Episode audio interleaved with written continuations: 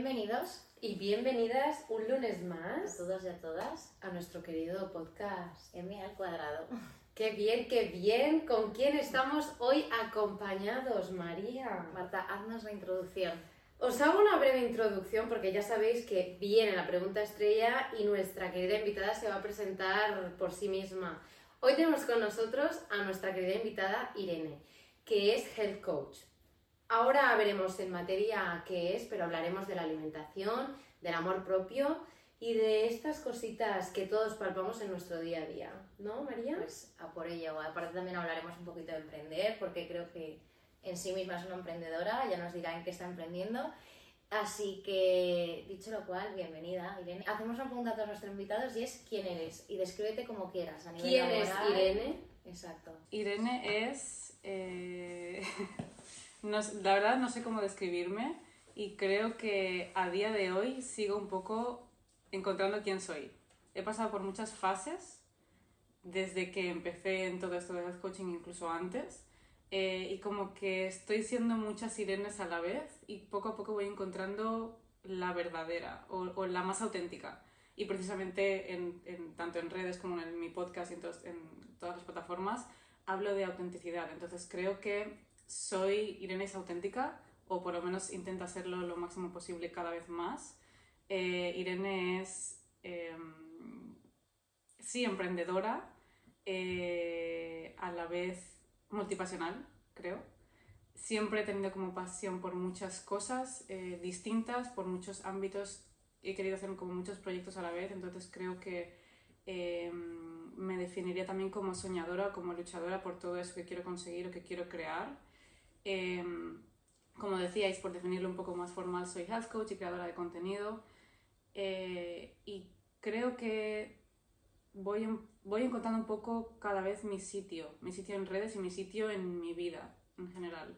Nunca he sentido que encajaba, ni en temas de, el colegio, en amistades, ni en el trabajo. O sea, era como la, la oveja negra siempre me sentía así, que luego desde una vez han pasado los años y he crecido y evolucionado, ya no lo veo así. Pero siempre me sentía un poco la oveja ne- negra, la que no encajaba, la que era diferente y me sentía mal por eso. Me sentía mal por no hacer lo mismo que los demás, por no vivir igual que los demás o por no ser igual que los demás.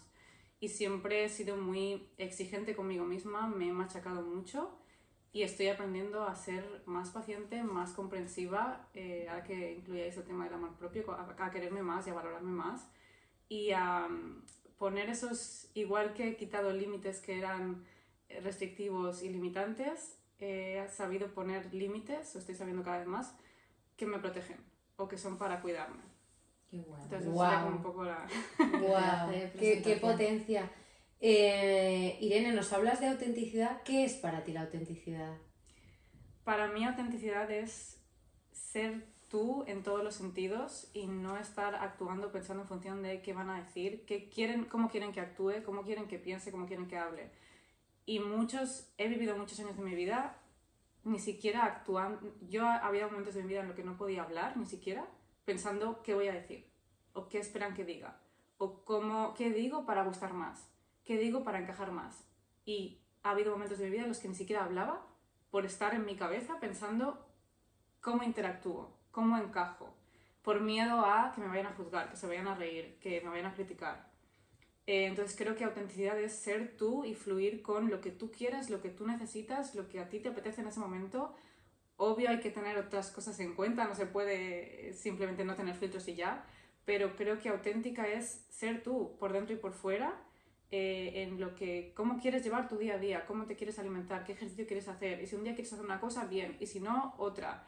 Y no estar constantemente pendiente de cómo se supone que tengo que vivir, cómo se supone que tengo que actuar, o cómo esperan los demás que lo haga, cómo encaja más en el molde de las cosas que se hacen a día de hoy. Y creo que redes sociales lo ponen muy difícil, pero que cuanto más pones esos límites que te protegen, más auténtica eres, más proteges tu autenticidad y no dejas como que esos factores externos cambien esa perspectiva o cambien esas decisión- decisiones. Porque al final, a mí me encanta ir a como a los inicios, ¿vale? Y podríamos hablar de tus inicios en redes, pero has hablado del bullying y sí que me gustaría saber cómo eso ha hecho abrirte, ¿no? Estás hablando de autenticidad, desde el Ujú. estar en tu conchita por el mirar que, que dirán. ¿Cómo te ha marcado a ti esos? O sea, vamos a ir a los comienzos de, los comienzos de verdad, o sea, vamos a ir al colegio. Eh, incluso hay muchos recuerdos que tengo bloqueados. O sea, yo hay muchas etapas que tengo como un vacío, hay un blanco, que yo no sé qué pasó. Em, fue, yo creo que estos momentos en la vida te marcan mucho y aunque creo que todo esto te refuerza y te hace más fuerte, y luego tienes como esa coraza que a veces es un poco negativa porque te Mm. prohíbe abrirte a los demás y yo incluso eh, pues con parejas o incluso con familia o con amistades pones una protección y no te, no te abres del todo. Em, pero yo creo que esto me afectó en ser muy insegura, en cerrarme mucho, en dudar mucho de mí, en, en no valorarme, en siempre pensar que no era suficiente y esto también lo mismo me ha afectado en parejas, en trabajo, en todo, porque me hacía pequeñita y me callaba y me, me escondía.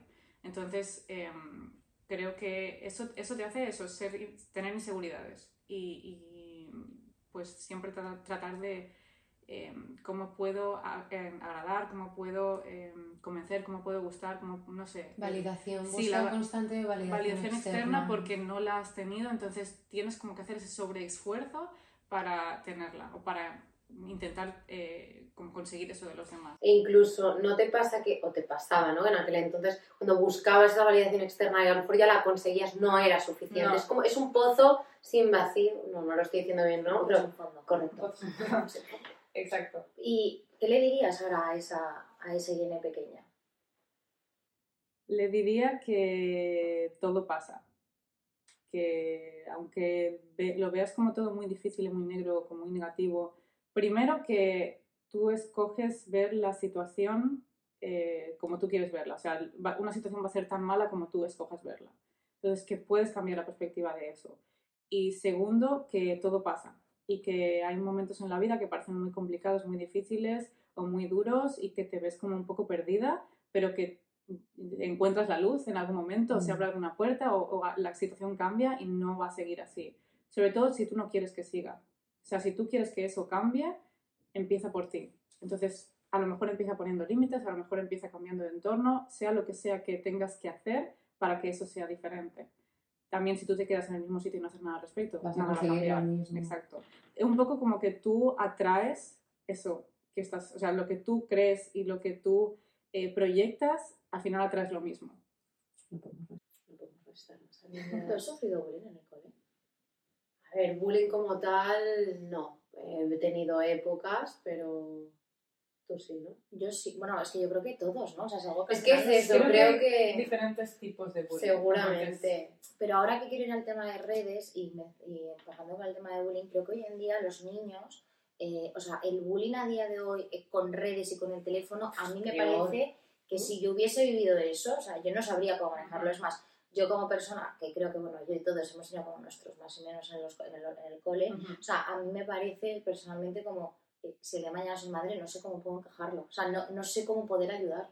Es que creo que el problema ahora es que el bullying o eso que está ocurriendo no se queda solo en el cole, te lo llevas a casa y lo tienes 24/7 porque con redes cuando recibes ese trato es todo constantemente y creo que por eso hay tantos mm, problemas de depresión o de otros eh, problemas de salud mental porque no, eso no ya es difícil que vayas al colegio y la situación esté ahí pero luego a lo mejor pues te evades un poco de esa situación llevártelo constantemente contigo porque está en tu móvil está en tus redes es mucho más complicado Y tan complicado, al final son niños que no tienen aún las herramientas Exacto. emocionales para combatir. Exacto. Incluso hay muchos niños que no piden ayuda porque no saben cómo hacerlo, no se ve, eso es, eso es una batalla que tienen que eh, asumir ellos solos que yo, bueno, sí, eso es una tortura. Sí. Pero si te parece, María, antes de entrar eh, en estos temas, yo me gustaría preguntarte, Irene, ¿en qué momento eh, ves que el health coach, o, o- bueno, ahora tú nos explicas un poco tu camino, ¿no? ¿Es ese, ese camino en el que tú quieres estar? ¿Es ese camino en el que tú crees que ahí puedes aportar? ¿O incluso es tu lugar? Me vino un poco así, eh, intuitivamente, ¿no? Ah. Como defiendo mucho la intuición. Eh, perdí mi trabajo en, en pandemia, en 2020, se me terminó el contrato y yo por más que buscaba otras ofertas, aplicaba trabajos, no salía nada.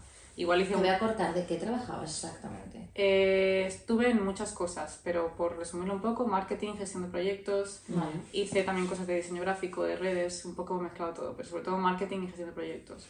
Eh, se terminó el contrato, no me renovaron y yo por más que intentaba buscar otro trabajo no salía. Hice a lo mejor un par de entrevistas, pero nada, nada, nada, nada. Y yo pues venga a insistir, a insistir y dije, vale, mientras encuentro otra cosa que parece que no va a ser fácil, ¿qué puedo hacer para no estar en casa así mm, rascándome el ombligo? Eh, entonces pensé, ¿qué puedo hacer que no sea otra carrera? Porque no quiero estudiar otra vez. Ya cuando llegas a cierta edad, ya has hecho un máster, ya has empezado a trabajar, no quiero otra carrera, no quiero otro máster. ¿Y qué puede ser yo estaba muy cansada ya de formarme en cosas de marketing, de redes sociales, de diseño gráfico, ya lo tenía todo muy visto. Entonces, ¿qué puedo hacer que me guste a mí, que tenga como ya una pasión en esto, porque me venía de toda la vida, eh, y que no sea una, una carrera como tal, o un máster como tal? Entonces, vi a alguien en redes sociales que ponía lo de health coach, y dije, ¿qué es esto? Entonces, me busqué información, me informé, vi que habían formaciones, eh, certificaciones online, y... Mm, siempre me había interesado mucho, de ahí como mi obsesión y mi ortorexia por todo el tema saludable, sobre alimentación, eh, pues eso, nutrición, ejercicio, pero nunca como para ser nutricionista o nunca como para ser entrenadora. Eh, y al ver esto de Health Coach era como una cosa que incluía un poco de cada ámbito, pero no era eso ni era una carrera. Y dije, bueno, voy a probar. Mm, además, escogí una formación que lo pagas por módulos y dije, voy a empezar. Si no quiero continuar, lo paro y si no, continúo si puedo hacer algo con esto mejor y si no, ahí se queda, es algo que he hecho... Mm, aprendizaje. Para exacto, experiencia, aprendizaje, lo he hecho mientras estoy en pandemia y ya, y aquí se queda. Pero empecé a postear de esto en redes. Eh, sí que he tenido algún trabajo temporal mientras, o sea, desde que empecé hasta ahora, de algunos meses. Eh, pero todo, la vida siempre me empujaba como a, deja de buscar otros trabajos, es esto lo que tienes que hacer. Y no ha sido nada fácil, o sea, me ha costado muchísimo llegar a donde estoy hoy en cuestión de cómo formar mi negocio y cómo realmente tener ingresos y porque también empecé la casa por el tejado, o sea, lo, empecé todo fatal. Entonces me ha costado mucho y parecía siempre muy difícil, como que esto no llega, no lo vas a conseguir, esto no es para ti, no te vas a ganar la vida con esto, como que todo el rato trabas, pero a la vez la vida me decía que no busques otro trabajo, que es por aquí. Y ha sido como a base de insistir, insistir, insistir, que la vida me ha ido como empujando en ese camino. ¿Con cuántos seguidores empezaste? A mi cuenta personal, 400 o algo así. Hostia. ¿En cuestión de cuánto tiempo? Porque actualmente tienes 110.000 110.000, sí. Eh, sí, pues, pues no lo sé. Eh, empecé en 2020, a finales de 2020 a publicar que me iba a formar como health coach, eso en mi cuenta personal. Y yo creo que en cuestión de un año, o sí, más o menos, en 2021, es cuando por Reels empecé a subir, empecé a subir, empecé a subir eh, un par de ocasiones me he quedado como estancada de esto ya no sube más, pero luego siempre remontaba, ya hasta llegar a día de hoy. ¿Qué crees que es el factor que tiene tu perfil o tu contenido que hace que la gente em, quiera formar parte de tu comunidad? Yo creo que son varias cosas. Uno es el ser auténtica, que me da igual mostrarme sin filtros, me da igual mostrarme cuando estoy hinchada, me da igual mostrarme sin maquillaje cuando tengo granos eh, explicar lo malo, lo bueno, o sea, el transmitir, yo no tengo una vida perfecta, yo no soy perfecta ni mucho menos, eh, soy una persona normal como tú, he superado cosas que tú estás intentando superar a, día de hoy y creo que como esta conversación como de, de, de tú como cercana, el no, no tratar de, de, poner un espacio por el hecho de estar a través de una pantalla.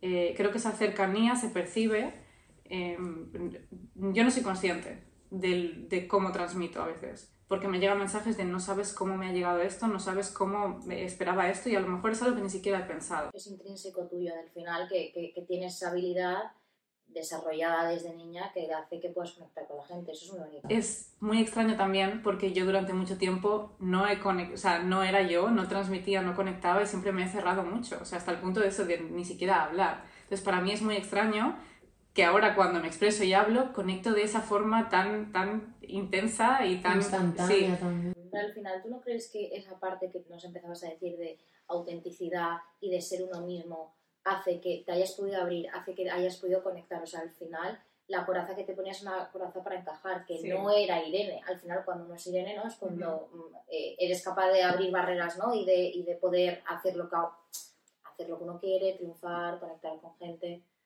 Está todo súper relacionado. Irene, ¿qué creencias limitantes crees que has tenido que romper para poder llegar a donde estás hoy? Muchas. Muchas. Eh, incluso algunas seguramente ni, todavía no soy consciente a día de hoy. Muchas que tienen que ver con el amor propio, con lo que valgo, con el merecimiento. O sea, yo no me, cre- no me creía capaz, no creía que mereciese X. eh, igual después de sanar creencias limitantes con la comida, con mi cuerpo, conmigo en general, también he sanado creencias limitantes con el dinero, por ejemplo. O sea, pasados unas... cuan- empiezas a a sanar en unas cosas y van apareciendo otras.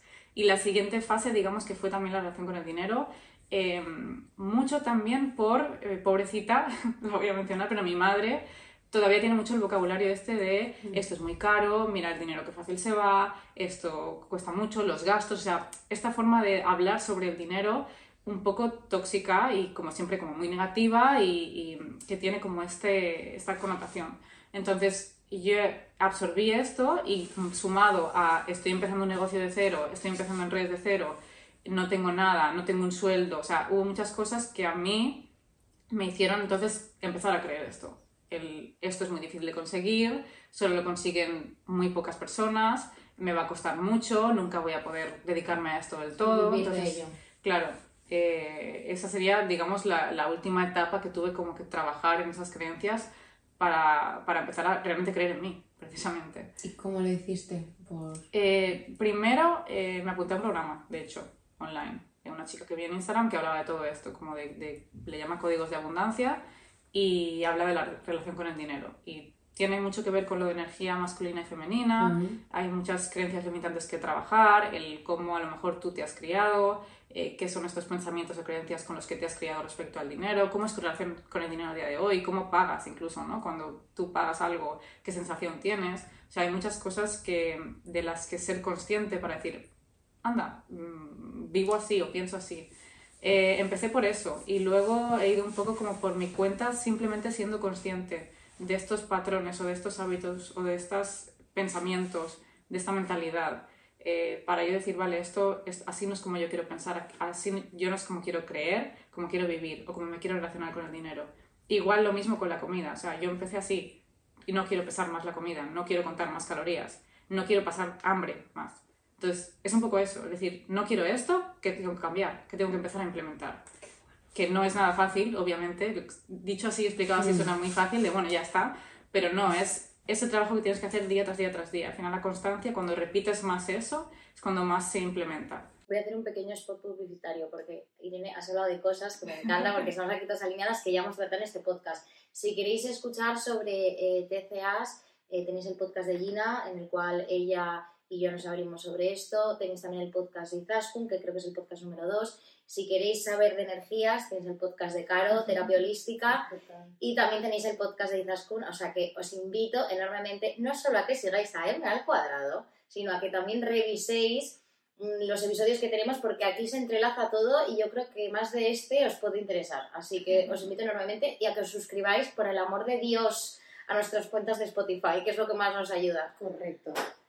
Así que, oye, dicho lo cual, Irene, yo me encantaría profundizar porque, claro, tú has dicho mi relación con el dinero, eh, pero yo quiero saber cuál es tu hito, o sea, en qué momento dices, vale, cuidado, esto es algo, o sea, cuál es ese hito que dices, empiezo a ver que esto empieza a funcionar, empieza a crecer. Eh, más que una reacción por cómo iba mi negocio, era más una reacción eh, que, o sea, me di cuenta de, de cómo yo pensaba y cómo yo actuaba con el dinero, de ese miedo a que se gaste, de ese miedo a que no venga, de ese miedo a que se vaya rápido, de ese miedo a no voy a conseguir X. O sea, es como esa sensación, igual que yo tenía la sensación con el tema comida, con el tema cuerpo, esos miedos, esos remordimientos, esas dudas, esas inseguridades, lo mismo me pasó con, con esto con el dinero, con tener un negocio, o sea, las mismas dudas e inseguridades, pero en otro ámbito. Entonces creo que cuando te das cuenta de que tu día a día hay esos pensamientos, esos, esas emociones, dices, algo no va bien, algo tiene que cambiar aquí porque no estoy viviendo como quiero vivir. Y, y vamos, tú eres health coach, pero explícanos qué es un health coach o cómo tú eh, enfocas qué es un health Sí. coach, ¿no? Porque hay de muchos tipos, ¿no? Entonces, ¿cuál es ese enfoque que tú le das a, a- en tus redes, a, a tu trabajo, a, a tus clientes, a la gente que tienes ¿Qué, qué puede aportarles a la gente? Yo creo que un health coach se diferencia, no es un psicólogo, no es un nutricionista, eh, es como una especie de mix entre los dos, depende de, claro, para dónde lo enfoques. Tú como health coach puedes especificarte en el ámbito que tú prefieras. Hay gente que se especifica en el tema de los TCAs, de las hormonas, eh, igual salud para embarazadas. O sea, tú ahí ya diriges un poco el ámbito en el que te quieres especializar y a qué público te diriges. Em, yo empecé también un poco, como decía, un poco confundida, no sé a quién dirigirme y hablaba mucho del tema de la ortorexia, pero también de salud hormonal. Y al final me decanté por uno porque era el que yo realmente había experimentado del todo, ¿no? Como el que yo tenía como en mis raíces. Em, entonces... ¿Y cuál era? Ortorexia. Vale. ¿Quieres explicar qué es? sí, Yo no sé lo que es. Ortorexia es la obsesión por ser saludable, por resumirlo muy Vale. resumido. Entonces, cuando tú empiezas en este, en este mundo fit, en el que te obsesionas por qué comes, cuánto comes, hay cosas que no puedes comer, tienes que ir al gimnasio, los tuppers, la suplementación, todo como limitado, controlado, que tiene que ver mucho con el control. Eh, yo creo que también me vino un poco, aparte de por el tema corporal y, por lo- y las inseguridades y lo que sea, por eh, he tenido poco control en mi pasado, esto es lo que yo puedo controlar, pues lo controlo a tope. ¿Cuál es tu opinión sobre el real fooding? Yo ya lo siento, pero es que lo tengo que Hay que preguntar. sacarlo ahí. Eh, ni bien, o sea, ni bien ni mal, quiero decir, cada uno con sus cosas y cada uno escoge cómo quiere comer y qué perspectiva quiere adaptar sobre la alimentación y los alimentos. Vale. Eh, yo no, ni bien ni mal, pero no lo apoyo, porque a la vez es tóxico y a la vez limita muchas cosas y eh, demoniza muchas cosas. Entonces, ¿qué pasa cuando haces eso? Que mucha gente se lo toma al extremo. Entonces, esto ya no lo puedo comer nunca, esto es malísimo si lo como, solo puedo comer de esta manera, solo puedo comer estos alimentos, estos productos. Entonces, es, también se vuelve muy obsesivo, muy limitante y todo lo que se vuelve así a mí no me parece sostenible y no me parece una forma natural de alimentarse. Vale. O sea, está bien que tengamos en cuenta cosas, está bien que el azúcar, por ejemplo, no abusemos de eso, obvio, sí. Pero no hay tampoco que, que ser tan cuadriculado y ser tan esto sí, esto no. Vale. Sobre todo, bueno, por esta persona que luego dice no, procesados no y saca un procesado, o sea... Vale, a mí me tiene bloqueada en redes. Ah, bueno. Así que nada, eres una hater o algo. Bueno, él lo es, yo lo he sido contra él, Claro. ya está. Pero lo he sido a nivel privado, o sea, yo lo siento muchísimo, obviamente no apoyo esto, pero es algo que a mí eh, me dispara mucho, es algo que no me parece que sea una visión absolutamente saludable a la que se dirige, creo que es muy peligroso. Eh, creo que además se le ha informado reiteradamente, incluso en programas de televisión, de que no es el mensaje que hay que dar y ahora se ha seguido.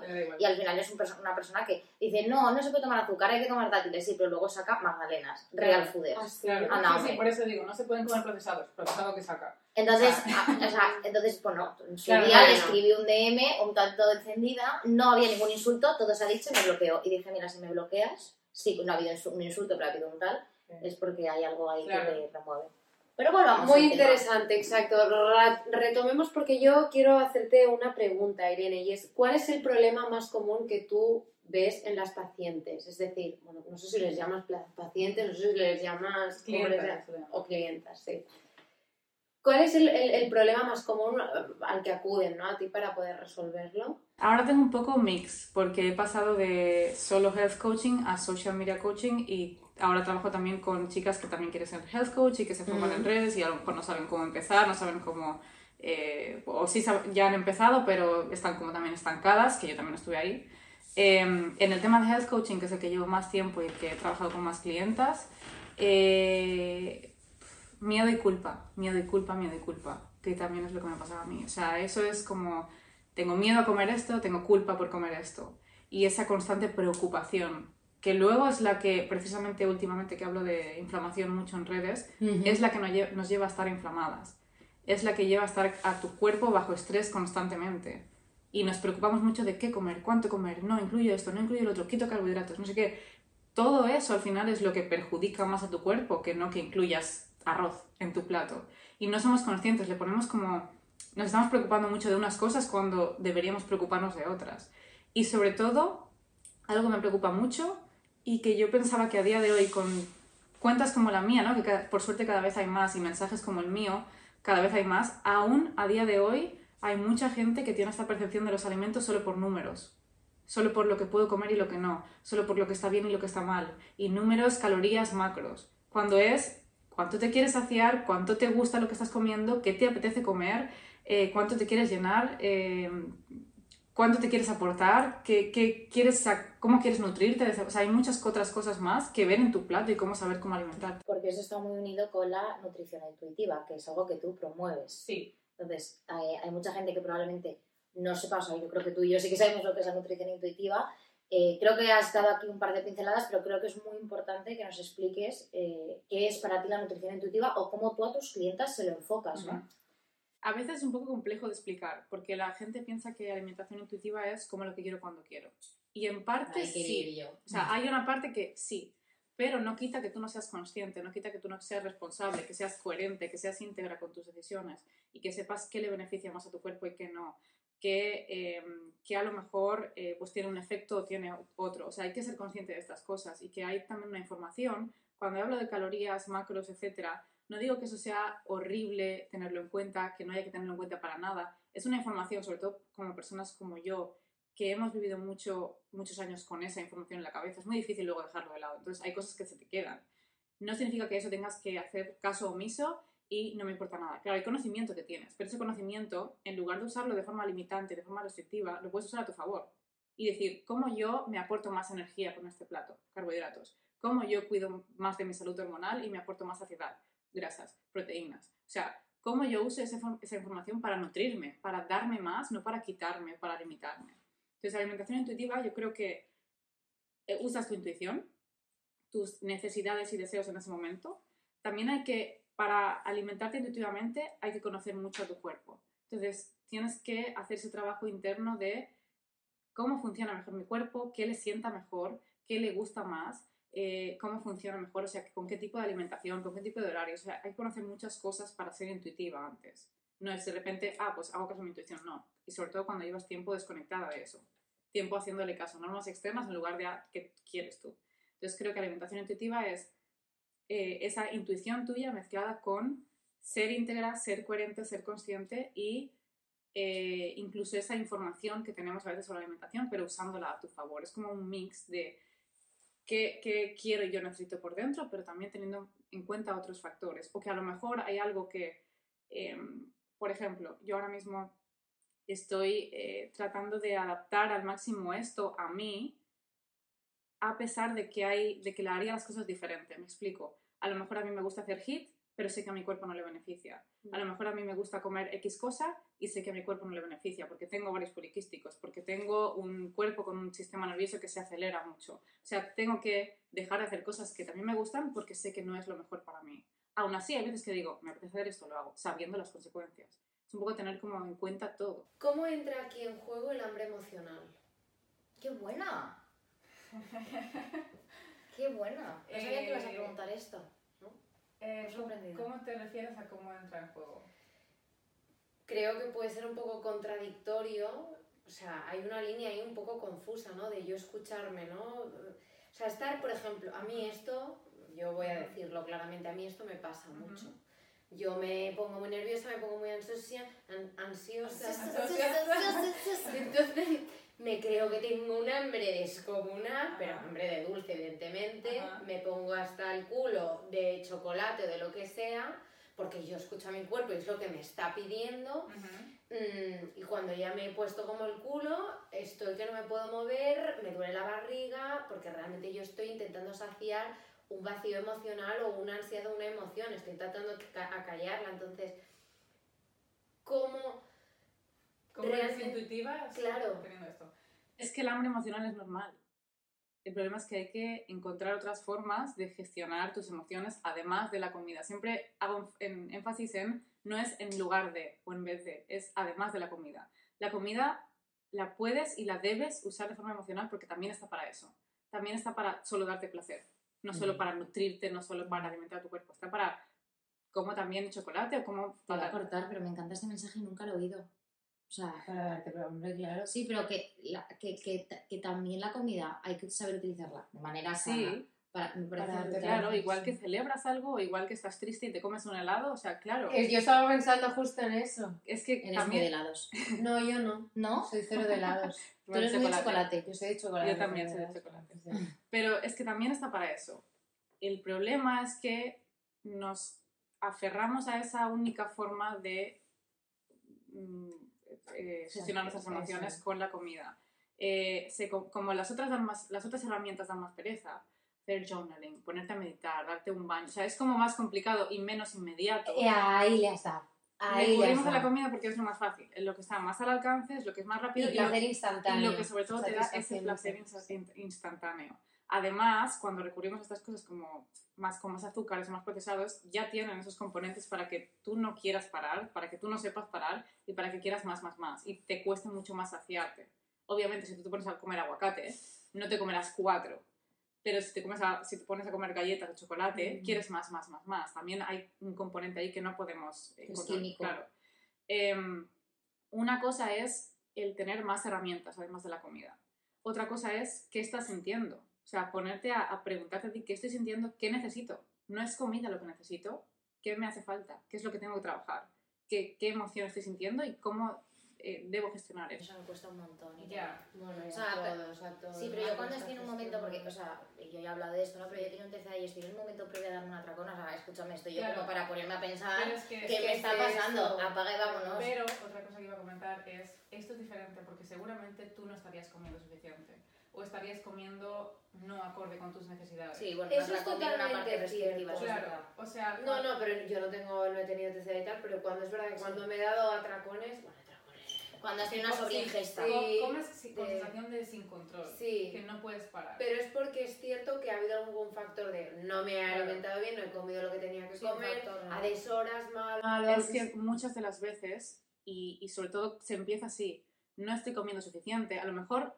inconscientemente. He comido menos en la comida anterior, me he saltado la comida anterior, hace demasiadas horas de la comida anterior y voy entonces con esa urgencia, esa ansia, juntado con a lo mejor el tema emocional, juntado con a lo mejor el tema hormonal, y se hace ahí como un, un fuego que no puedes parar o que te cuesta mucho. Entonces es normal que tengamos esta dificultad para ser más consciente, porque cuando además llegas a ese momento con hambre extrema, es mucho más difícil. Esto es como lo de ir al súper con hambre. Uh, Lo peor Claro, es lo hacer. peor, porque Claro, pero esto, y esto lo hacen, o sea, bueno, esto es, es ampliamente sabido, pero Sí, es lo peor sí. que puedes hacer porque no puedes Te centrarte. vuelves Sí, loco. y coges además cosas que sin, sin coherencia de esto porque tengo ese ansia es- ese- sí, es lo que... Claro, Es que muchas de las veces, y, y sobre todo se empieza así, no estoy comiendo suficiente, a lo mejor inconscientemente. He comido menos en la comida anterior, me he saltado la comida anterior, hace demasiadas horas de la comida anterior y voy entonces con esa urgencia, esa ansia, juntado con a lo mejor el tema emocional, juntado con a lo mejor el tema hormonal, y se hace ahí como un, un fuego que no puedes parar o que te cuesta mucho. Entonces es normal que tengamos esta dificultad para ser más consciente, porque cuando además llegas a ese momento con hambre extrema, es mucho más difícil. Esto es como ir al súper con hambre. Uh, lo peor que Claro, es puedes lo hacer. peor porque Claro, pero esto es- y esto lo hacen, o sea, bueno, esto es, es ampliamente sabido, pero Sí, es lo sí. peor que puedes hacer porque no puedes Te centrarte. vuelves Sí, loco. y coges además cosas que sin, sin coherencia de esto porque tengo ese es- sí, es lo que... Ah, lo Es haces- que muchas de las veces, y, y sobre todo se empieza así, no estoy comiendo suficiente, a lo mejor inconscientemente. He comido menos en la comida anterior, me he saltado la comida anterior, hace demasiadas horas de la comida anterior y voy entonces con esa urgencia, esa ansia, juntado con a lo mejor el tema emocional, juntado con a lo mejor el tema hormonal, y se hace ahí como un, un fuego que no puedes parar o que te cuesta mucho. Entonces es normal que tengamos esta dificultad para ser más consciente, porque cuando además llegas a ese momento con hambre extrema, es mucho más difícil. Esto es como lo de ir al súper con hambre. Uh, Lo peor Claro, puedes es lo hacer. peor, porque Claro, pero esto, y esto lo hacen, o sea, bueno, esto es, es ampliamente sabido, pero Sí, es lo peor que puedes hacer porque no puedes Te centrarte. vuelves Sí, loco. y coges además cosas que sin, sin coherencia de esto porque tengo ese ese- sí, es lo que... Hemos hablado de bullying, hemos hablado de nutrición, hemos hablado de fitness. Eh, me encantaría saber, porque tú como health coach embarcas todo, ¿no? Y, y lo abrazas todo. ¿Cuál es tu tipo de clienta favorito? O sea, ¿cuál es ese tipo de cliente en el que a día de hoy te encanta trabajar en conjunto para poder sacar el máximo partido? A día de hoy, eh, digamos que alguien que está en mi yo de hace tres años. Mm. cuando yo empecé a ser health coach en este mundo de redes, de, de- de qué es realmente ser health coach, cómo trabajas con clientas, cómo encuentras a tu comunidad, cómo construyes esa audiencia, cómo encuentras tu mensaje auténtico, cómo eres tú auténtica también en redes. Yo empecé en redes, a mí me daba pánico hablar en stories, me daba pánico hacer directos, él se ríe porque estaba ahí. Eh, yo, su novia aquí detrás de Sí, cámara. me, me trababa para, o sea, me daba pánico porque y a mí hace años me daba pánico hablar en público, me daba pánico eh, ser el centro de atención, o sea, no me gustaba nada, yo escondida. O sea, cuanto más desapercibida pase, mejor. Y cuando empecé en redes y entré de hecho en un programa para health coaches porque yo no sabía cómo empezar, en el programa este me decían, tienes que aparecer en, en stories a diario, hablar con tu audiencia, eh, hacer directos. Y yo pensando, madre mía, pues es que me da, o sea, sudo solo de pensarlo, qué, qué miedo. Y no sé qué decir, no sé cómo decirlo, me queda poco natural, me veo y no soy yo. Y, y me costó mucha práctica también habituarme a esto y encontrar esa naturalidad. Entonces, eh, trabajo con muchas chicas que están en ese punto, además de no saber cómo empezar, de no saber qué publicar, eh, cómo hacerlo, cómo dirigirse, eh, incluso a no saber todavía encontrar a qué, qué, cuál es el cliente ideal, ¿no?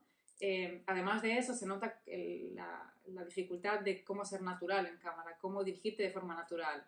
Eh, esos nervios, ¿no? De las primeras veces. Claro, o sea, tú has diversificado, ¿no? Es decir, tú empiezas ayudando a gente y ahora ya ayudas a futuras health coaches. Sí. O sea, has diversificado tu, tu income, iba a decir, bueno, tu llegada de ingresos. Exacto, porque también eh, no es que me aburriese del de, de tema comida y tal, pero quería algo más. O sea, llegó un punto en el que dije, no me veo solo haciendo esto.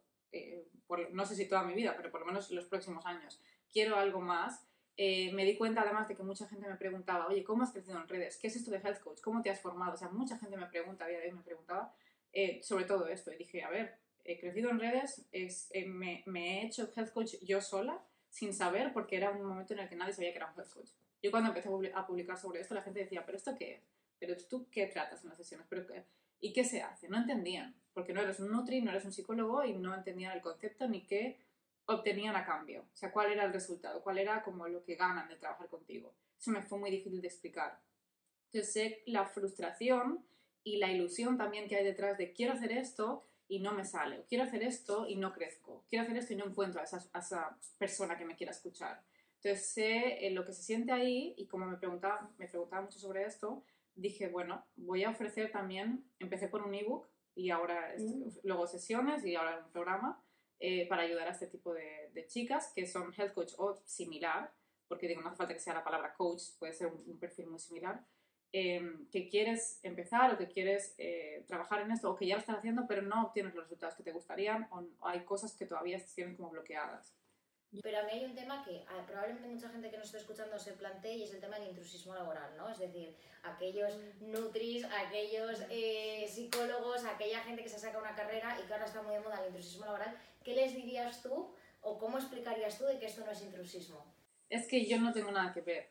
Yo ni vale. hago la función de psicóloga, ni, ni, hablo, ni hago la función de nutri. Es o sea, una profesión Es una profesión aparte eh, que además tú, si, como coach, claro, según la persona lo llevas de forma distinta. O sea, trabajas con el cliente de, la forma, de forma distinta. No todos los coaches trabajan igual, ofrecen el mismo material, guían la sesión igual.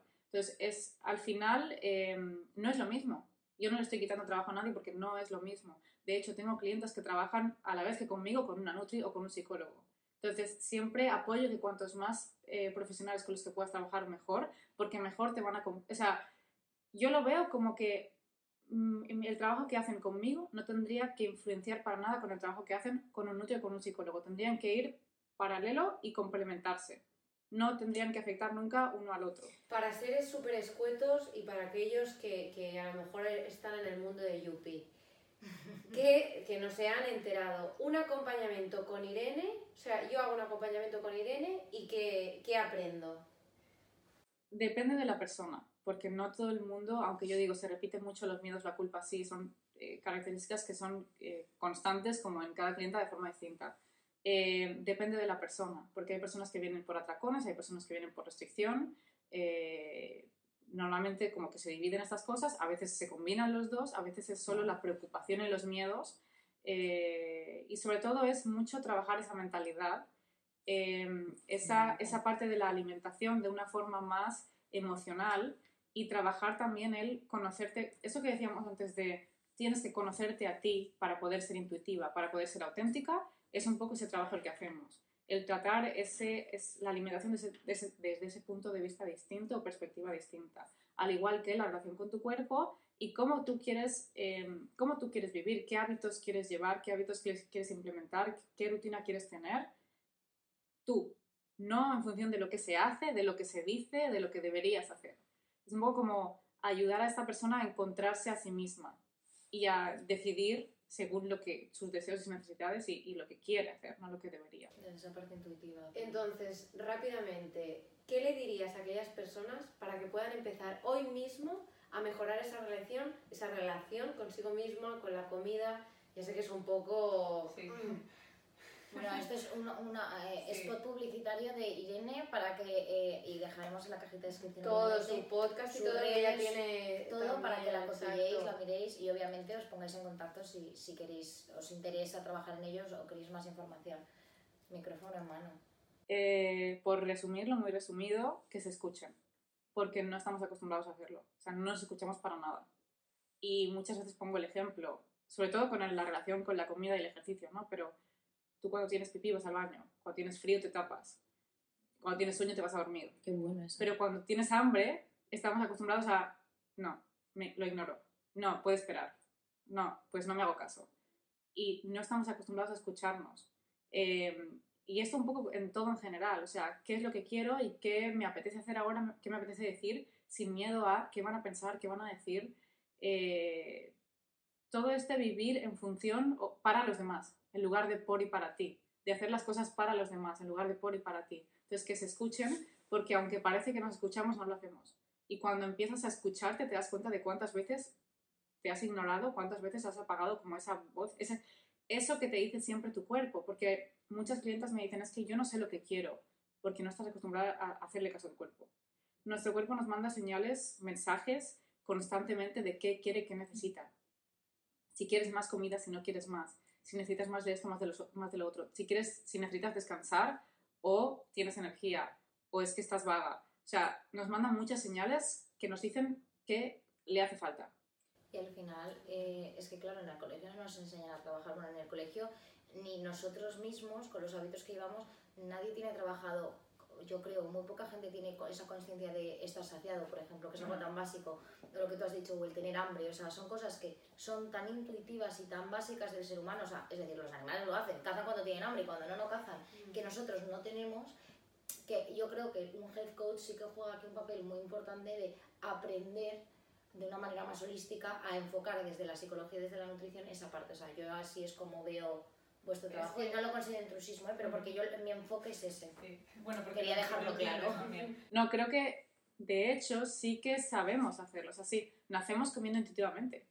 El problema es que con, a medida que nos formamos, ya sea por el colegio, por las amistades, por la familia, por el entorno, por redes sociales, hay todos estos factores externos que nos em- se, empiezan a meter en la cabeza y entonces dejas de actuar en base a tu intuición. Y son normas externas, ideas externas, opiniones externas en lugar de hacer caso al interior. Por terminar esta parte, me encantaría que hablásemos un poco de si has recibido hate en redes, que es el nuevo bullying que al final eh, tú como persona que es pública en redes sufrirás, pero que al final es lo que, pues como decíamos antes, ¿no? Muchos niños hoy en día están sufriendo, al final es como una nueva... Y además estás muy expuesta, ¿no? O sea, es una nueva manera de, de que te hagan daño. Entonces, tú además con esa corajita que tienes, ¿cómo lo llevas? O a lo mejor, oye, has tenido la suerte de que no has vivido. Suerte, no lo he experimentado mucho, apenas nada. O sea, por suerte he llegado a, a un público y a una comunidad que me aprecia mucho, me valora mucho y no llego a esas personas que van a hacer daño. Sí, obvio, he tenido comentarios, ya sea por privado poco, son más comentarios en publicaciones de gente que, que critica lo que digo, que está en contra, que critica mi perfil o que, que critica mi mensaje. Primero, eh, creo que cuando esta gente eh, opina, o- o lanza estos mensajes, creo que dice más sobre ellos que sobre la persona que están opinando, eso para empezar. Me encanta. No, no, sin duda. Eh, o sea, son frustraciones o cosas que tiene la gente y las saca en contra de los demás. Segundo, que se lo tomen. Yo no creo que siempre intento expresarme de una forma que no estoy atacando ni criticando a nadie. Doy mi perspectiva, mi opinión y siempre tratando de ser objetiva. Y hay gente que se lo toma como un ataque. Por ejemplo, cuando yo digo, ¿por qué he dejado de hacer recetas fit? Y explico a qué tipo de fit me refiero, a qué tipo de recetas me refiero y doy como una explicación a esto. Entonces, gente que está en el mundo fit ahora y que son, pues a lo mejor todavía no han aprendido a diferenciar esta perspectiva, se lo toma como un ataque. O esto por poner un ejemplo, pero hay gente que se lo toma eso como estoy criticando la forma en la que tú te alimentas, la forma en la que tú vives. O cuando digo, se puede coger, eh, comer intuitivamente. Sí, claro, como que yo voy a comer de todo y, y no voy a engordar, no sé qué, no sé cuánto. O sea, hay gente que como que Pero eso es desconocimiento. yo creo que es un poco eso, o sea, el dice más de esa persona que de ti y desconocimiento, entonces como me estás diciendo una cosa que no me cuadra y que yo no entiendo, estoy en contra. Entonces, eh, por suerte no me, no me han tocado mensajes eh, que yo les llamaría bullying como tal, sí, sí mensajes que han ido a herir eh, y sí mensajes que, que con mala fe. Pero al principio, los primeros, te lo tomas muy mal. Sobre todo alguien que, que parte de un pasado como con el mío y que empiezas un poco... Además que lo haces con toda la, la mejor intención del mundo. O sea, tú lanzas esos mensajes o intentas ayudar, oye, con toda la buena fe del mundo. Y que alguien te venga a decirte cosas malas, te molesta el doble porque dices, oye, yo no estaba haciendo nada. Si es que yo no, no he dicho nada como para ofenderte. Entonces los primeros me sentaban fatal. O sea, le das mil, mil vueltas. eh, lo típico que te, lanzan 10 mensajes positivos y te centras solo en el malo, ¿no? En lugar de darle la importancia a todos los otros buenos. Y siempre, al principio siempre me pasaba. O sea, aunque recibiese no sé cuántos mensajes buenos, comentarios buenos, cuando había uno malo era como, pero esta persona me ha dicho esto. Y luego ya aprendes a ver pues, que no es sobre ti y que a darle más importancia a lo bueno, a agradecer más lo bueno, a ver cuánto ayudas y cuánto te lo agradecen y que si todas estas personas dicen esto, ¿por qué hacerle caso a una que le ha dado por ese día, tenía el día cruzado y te ha puesto ese comentario? O que se aburre mucho para... Hay gente que yo creo que se aburre mucho como para poner ciertos comentarios en publicaciones que dices, oye, si no te gusta, no me sigas. Si no te gusta, no le des like. Pasa de largo. ¿Por qué tienes que perder tu tiempo, entre comillas, haciendo daño a alguien o criticando el mensaje de alguien? Nos fuimos al avión y saltamos al, y saltamos al océano. Saltamos Venga. el océano. Yo directamente le paso el micrófono a Irene para que nos cuente realmente de qué, de qué estamos hablando cuando tú estás lanzando esto. A ver, sí que por... ¿O los vas a contextualizar? No, voy a contextualizar un Venga, poco porque habrá gente aquí que, que no te siga o que te siga pero no esté muy ubicada, aunque creo que va a ser difícil. Eh, Irene está un poco a matacaballo, ¿no? Entre Estados Unidos y España ahora mismo, se podría decir. Entonces, bueno, eh, cuéntanos un poco el porqué o qué, cuáles son tus planes. Exacto. Desde hace años eh, siempre me ha traído a Estados Unidos y desde pequeña iba a hacer, los, los comentaba antes, hice internships, hice prácticas y siempre me ha traído mucho. Eh, siempre he tenido como esta idea de me gustaría un día vivir ahí. Eh, mi hermano hace años vive en Estados Unidos y voy cada año a visitarle. ¿Qué pasa? Que cada vez como que voy más y cada vez me quedo por más tiempo. Entonces estos últimos dos años, cada vez que voy me quedo por dos, tres meses y es como que vivo entre allí y aquí un poco, estoy como entre los dos mundos. Y, mm, ¿En qué estado vive él? en Nueva York. Ah, vale. Entonces, em, estoy en espera de, de conseguir la Green Card, que es el, la- el permiso de residencia y el permiso de trabajar allí, eh, para ver pues, si, si realmente cumplo ese sueño. No sé, una vez llegado el momento, cómo, cómo va a ocurrir todo, porque no sé si voy a también estar entre medias o voy a hacer seis meses, seis meses, no sé cómo lo voy a llevar, porque mm, sí que es algo que, que me hubiese gustado hacerlo y conseguirlo muchos años atrás. O sea, siempre, sigo trabajando lo de voy tarde en la vida.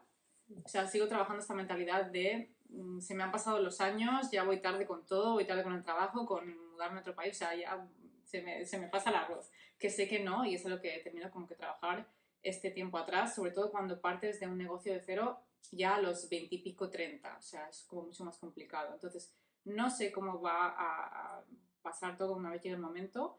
Em, y bueno, básicamente, como soy health coach, pero creadora de contenido también, este, eh, el estar en Nueva York y este mundo de creación de contenido barra influencer, que no me gusta esa palabra, pero mm, es eso, eh, eh, tiene mucho más potencial en Nueva York y en Estados Unidos en general. O sea, eh, creo que todo tiene mucho más potencial en Estados Unidos, pero sobre todo esto, el tema de trabajar con marcas, el tema de crear, crear contenido, o sea, se lleva mucho más, es mucho más fácil, hay muchas más conexiones, es mucho más fácil crear conexiones. Sí, pero ¿no crees que hay más eh, competencia? No.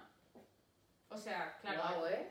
Lo ha dicho... Es que no, no considero que haya competencia, igual que con el health coaching, por ejemplo, hay muchos health coaches, pero es que tú eres tú. Y Claro. tu perfil nunca va a ser igual que el de otra persona, tú tienes tu esencia. Entonces, te dediques a lo que te dediques como creadora de contenido, si vendes un producto, si te dedicas a fashion, si te dedicas a maquillaje, nadie va a ser igual que tú, porque tú eres Pepita y la otra es Manolita. Entonces, nunca son los perfiles exactamente iguales.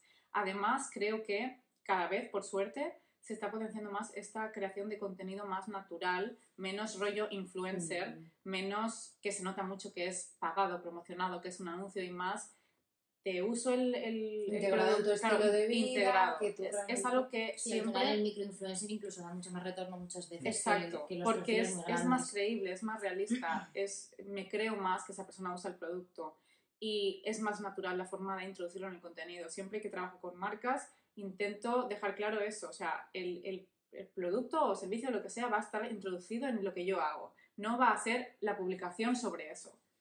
Yo, Irene, te quiero decir algo, y no es una pregunta, sino es un consejo que a mí me dieron hace mucho tiempo, y es, si tú crees que vas tarde hasta Estados Unidos, que es tu sueño, yo te diré que no, y que es el momento de que te vayas, porque probablemente la Irene de hace seis años ni era head coach, ni tenía eh, las cosas tan claras, ni, ni se sentía tan segura a la hora de su perfil, de lo que ella vende, probablemente a lo mejor seguirías trabajando para una empresa y para nada dedicándote a algo que te gusta, no habrías roto ese cascarón, con lo cual nunca es tarde, sino siempre es el momento y el destino que alguien tiene explicado.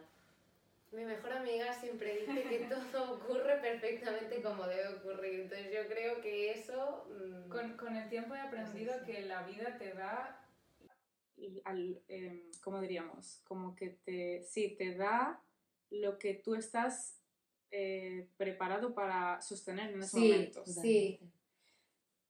Irene, ¿dónde te ves dentro de cinco años? No tengo ni idea. O sea, está bien no tener ni idea, ¿eh? también te digo.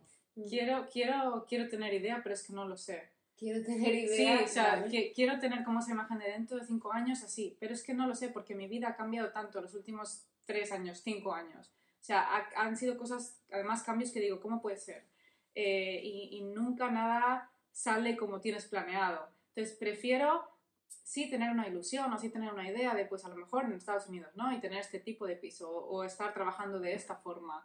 Pero no quiero tener nada como esto porque, o sea, esto me refiero a algo como muy cuadriculado, como, como, como demasiado Sí, cara y ojos, porque luego si no sale así, te frustras. O, o intentas siempre moverte de una forma solo para esa dirección y a lo mejor es mejor otra. Hay que fluir, Marta. Justo le iba a decir a... Irene, hija, qué gusto. Nos has venido aquí a abrirnos los ojos.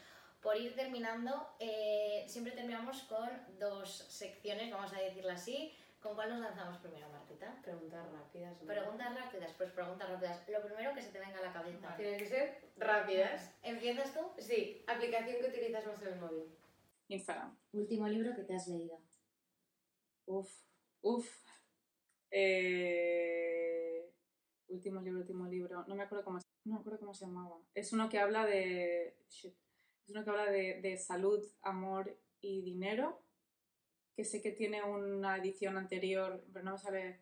El secreto o algo así, pues ah, que se llama. sí. Uf, Pues María. hay como una siguiente edición que habla de. Te diré eso. que te gusta, me gusta el secreto, ¿eh? Yo lo he leído, si no, lo digo porque a ti no te gustan estos libros. Bueno, pero a mí el secreto me gusta. Pues no, yo- no, es, no es literatura, o sea, es que yo soy muy literata, Bueno, entonces vale. no es literatura, pero dentro de, dentro de libros de autoayuda ese puede llegar, es el único que puede a ver, de llegar a autoayuda pase. yo tampoco lo encajaría en autoayuda. Ideologías y cosas. Bueno. Eso no es leer, pero el, bueno. el secreto, de- como de mindset. El secreto, Exacto. el secreto no me lo leí, pero encontré este en Nueva York que era, era es como el secreto, pero amor, dinero y salud o algo así. Hagamos una cosa, me lo pasas luego y lo pongo en la cajita de descripción. Vale, Última vez que has dicho te quiero. a él, a mi novio. Le tenemos Hoy entiendo, última Eh, vez. no, ayer. Hoy ya toca, que estamos 12 de la... Ayer, porque es como por buenas noches te quiero. Eh, ¿Perfil que recomiendes o perfil que tú sigues y te, Y te inspire. y te inspire? Qué bueno. Eh, pues últimamente mi business coach, Celia Robles. Dejaremos también su Instagram ahí abajo. Mm, no es muy rápida, pero bueno. Eh, peor consejo que te hayan dado. Lo siento, María. Eh, uf, pues no lo sé. Rápida no es. Ya, lo Eh, siento. pues mira, hablando de, de esto de programas que he hecho de business, bueno, de health coaching, eh, no, no es un consejo en concreto, pero es como a lo mejor la forma de empezar mi negocio. Creo que empecé mal, porque empecé mal aconsejada también, y Mm. porque era un programa quizás más enfocado a gente de Estados Unidos o de Australia, o de, no es lo mismo, España no es lo mismo, el público de aquí no es lo mismo, entonces No. el consejo que le puedes dar a alguien que tiene ese público no es el que me ha servido a mí y tuve como que hacer caso omiso a lo que me decían después de haber pagado un programa que no era barato y decir, vale, ¿cómo lo hago yo de cero? ¿Cómo uso a lo mejor algún conocimiento que me han dado, pero cómo me dirijo de una forma distinta que sí se alinee conmigo? Y por cerrar, sí. eh, olor favorito. Vainilla. Eso nadie nos lo había dicho todavía. No, no. Ahora sí que sí, pasamos ya a la parte final con la pregunta, eh, Que el broche de oro que es... ¿Cómo estás, Irene? Pero ¿cómo estás de verdad? Siempre digo bien, pero nunca es verdad. O sea, Pues ahí está la razón de esta pregunta en este podcast. sí, es verdad que siempre todo el mundo te pregunta, ¿no? ¿Qué tal? ¿Cómo estás? Tú, bien. Y en el fondo no. O sea, sí y no. Quiero decir, se puede estar mejor, se puede estar peor, pero siempre eh, tiendo a dar esa respuesta por contar de no, no dar explicaciones y contar a veces de no quejarme. Porque creo que mm, no estoy en una situación como para quejarme tampoco. Entonces, ay, no, mal porque esto, mal porque lo otro, es como muy, muy fácil entrar en ese bucle o en ese diálogo, ya sea externo o interno, de, de queja y de negatividad. Pues te vamos a parar los pies y te vamos a volver a preguntar cómo estás, Irene, pero cómo estás de verdad. Ahí, ahí va. Em, estoy eh, un poco en relación a lo que comentaba antes de voy tarde. O sea, últimamente, de hecho, estoy exper- experimentando a veces más ansiedad o más nerviosismo, más esa sensación de darle vueltas a todo, porque me gustaría estar ya mucho más adelantada de lo que estoy ahora. Entonces, vivo con este, todavía no estoy aquí, todavía no he conseguido esto. Está hablando Marta a través de. Y, y, eh, vivo a veces un poco frustrada, un poco como con ese ansia de tengo que hacer, tengo que hacer, tengo que hacer, el día se me queda corto y no he hecho nada cuando sí he hecho, o sea, no he valido suficiente, a lo mejor tareas o no me doy suficiente tiempo de descansar porque me pienso como que tengo que hacer, tengo que hacer, tengo que hacer. Y eso a veces me ahoga. Vivo un poco a veces ahogada en mis propios pensamientos. No está pasando nada alrededor, tengo tiempo de sobras, todo llega, si no lo hago hoy, lo haré mañana, si esto no lo he conseguido hoy, sigo trabajando en mi camino y a veces vivo un poco ahogada y frustrada por todavía no estoy en el punto en el que me gustaría est- estar. Y eso me hace a veces no estar bien y no disfrutar del momento, que es algo que ha- hablo mucho con mi pareja y que me, me- se enfada a veces porque me ve, me ve preocupada o me ve ansiosa o me ve dándole vueltas a cosas y me dice, para. Eh, entonces, últimamente tengo que trabajar mucho esto y el decir, vivo más el momento, eh, vivo más en calma, porque es que luego me pasa factura además en salud. O sea, he tenido problemas de salud últimamente por estar constantemente preocupada, porque tu ni- sistema nervioso está preocupado, entonces afecta a tu digestión, afecta a tus hormonas, afecta a todo. Entonces, cuando el cuerpo te empieza a mandar señales de, eh, mm, esto no va bien, eh, ya dices, bueno, o cambio yo algo en mi cabeza, o cambio yo algo en cómo mi percepción de las cosas y de la situación, o vamos a peor. He llegado varias veces al burnout por no hacerme caso o por sobrecargarme de cosas y no escuchar al cuerpo cuando me dice, es momento de parar. Entonces, creo que... Te podría preguntar cómo estás, pero, pero, pero a lo mejor dices lo mismo, ¿eh? Digo lo mismo, pero... Wow, ¿eh? ¿Cómo estás? ¿Que- que repetimos la misma? No repetimos. Eh, te comprendo. A veces, eh, Te comprendo tanto, Irene, tanto... A veces Es que sí. No sé si te pasa, pero a veces te piensas que solo te pasa a ti. Y cuando lo escuchas de otra persona, Sí, supongo que sí. te sorprende que alguien esté pensando Mm. lo mismo o que esté en esa misma situación. Porque Sí. siempre parece además que todo el mundo tiene como todo figured out. No. Como que todo el mundo ya sabe que tiene que hacer. idea de lo que ha venido a hacer Claro. aquí. Pero además me siento tan ahora, eh, o sea, me siento en el mismo momento que tú de voy tarde, ya debería haber hecho, ya debería estar en qué hago yo aquí, este no es mi sitio. ¿Quién me ha puesto en esta película que no me toca aquí? Yo te entiendo perfectamente. Pero... Eh, yo estoy eh, un poco hoy acelerada, porque tengo muchas cosas que hacer. Eh, voy un poco tarde en todo.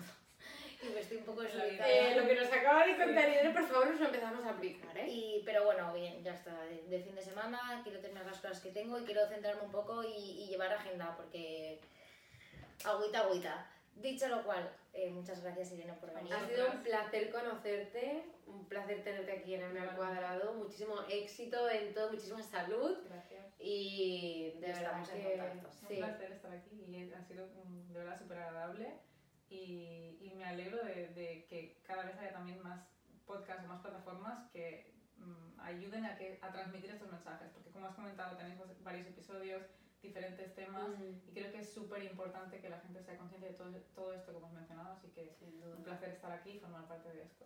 Qué Muchas bueno. gracias Irene. Pues nada, Con esto y un bizcocho bizcocho. hasta mañana a las 8. Ay, que es que, que voy a Que no nos callamos debajo del agua, apaga ya el micro.